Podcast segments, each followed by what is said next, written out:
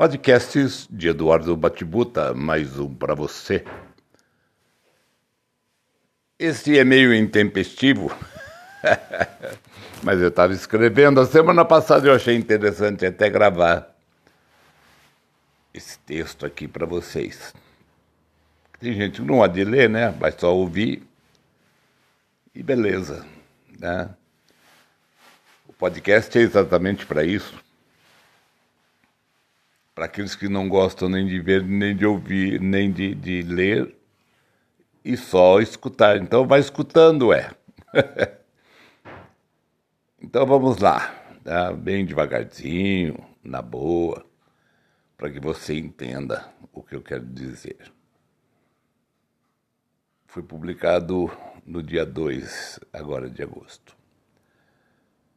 Buscamos de maneira foita, complexa e impalpável o grande motivo, missão ou objetivo para estarmos caminhando pela estrada da vida. Ganhamos o sopro de vida do Criador, que propositalmente nos propiciou uma consciência limpa, zerada e cinco sentidos prontos para adquirir sensações olfativas, palatais, auditivas, oftálmicas e sensibilidade tátil. Enfrentamos um mundo cheio de armadilhas, regras, dogmas, que se nos opõem de maneira fria e cabe a nós, em parte orientados, em parte não, nos equilibrarmos de uma forma a seguirmos essa jornada aprendendo, cuidando e fugindo do nosso ponto finito, fatídico, a morte. Encontramos pelo caminho um calhamaço de agruras e desmandos, alegrias e vitórias, solidariedade e impiedade, porque acabamos compreendendo muito cedo que competimos desde que chegamos, sem entendermos isso e por meio de mãos alheias que nos fizeram vir à luz e agora nos exibem como troféus prêmios de uma noite bem-sucedida de amor, consentido, é óbvio. Impensado e muito provavelmente não desejado ou com um medo danado da responsabilidade que representamos aos nossos pais. Primeira barreira para a consolidação de nossa personalidade, isso é óbvio e de toda a parte psicológica e cognitiva hum, também. Não pode isso, pode aquilo, não é seu, não pega, se pegou, devolve. Seja honesto, sensível, verdadeiro. Você não pode participar de conversa de adultos. O que você está fazendo aqui? Não pode, não deve e não quer. Quem disse? E a curiosidade? As armadilhas continuam e crescemos não entendendo muitas coisas, tais como sentimentos, amigos, amor, colega, parceiro. Até onde? Com quais intenções? Gente ruim fora e dentro de casa, pedófilos, psicopatas, hipócritas, demagogos. Pessoas dizendo que é bom, que é para o seu bem, parentes e amigos, rivais e inimigos o mundo é bem complicado. A caminhada insólita dentro dessa enorme gaiola em que vivemos é mais ainda. Aprendizado difícil essa lição de confiança. Quem é confiável? Quanto tempo leva para se confiar em alguém? Por quê? Para quê? Qual a serventia? Interagir é necessário ter empatia. Sim, ser e ter simpatia, isso também é indispensável.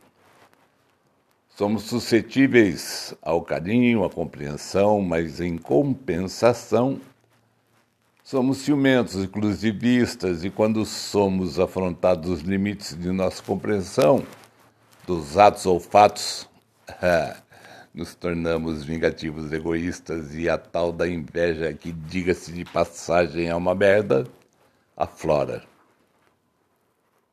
As dissidências, os afastamentos, as rupturas, a gana, o ódio tomam suas posições e põem suas dúvidas sobre a mesa. Pingos nos is, pratos limpos, discussão de relacionamento, explicações demais para coisas de menos ou de muita importância, mas todas muito mal resolvidas, e entramos nos clichês, os famosos lugares comuns da vergonha alheia, do medo de assumir posição de encarar que não há vida tão material que sempre dure, do tipo beleza, juventude, capacidade intelectual, vida financeira, e que há uma necessidade imensa de se transcender para níveis mais altos, densos e de encontro com nossas necessidades harmônicas espirituais seremos eternos sacos sem fundo.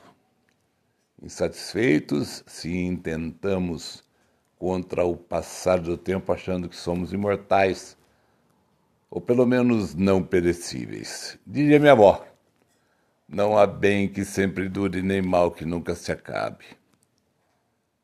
E você vai se perguntar: é só isso? É assim e pronto, acabou? Durma-se com um barulho desses. E se for? Então eu lhe digo para acreditar no Deus de Spinoza. Tudo está posto, usufrua. Pare de reclamar, viva, acredite no melhor, mas prepare-se para o pior. Não pode ajudar, não atrapalhe.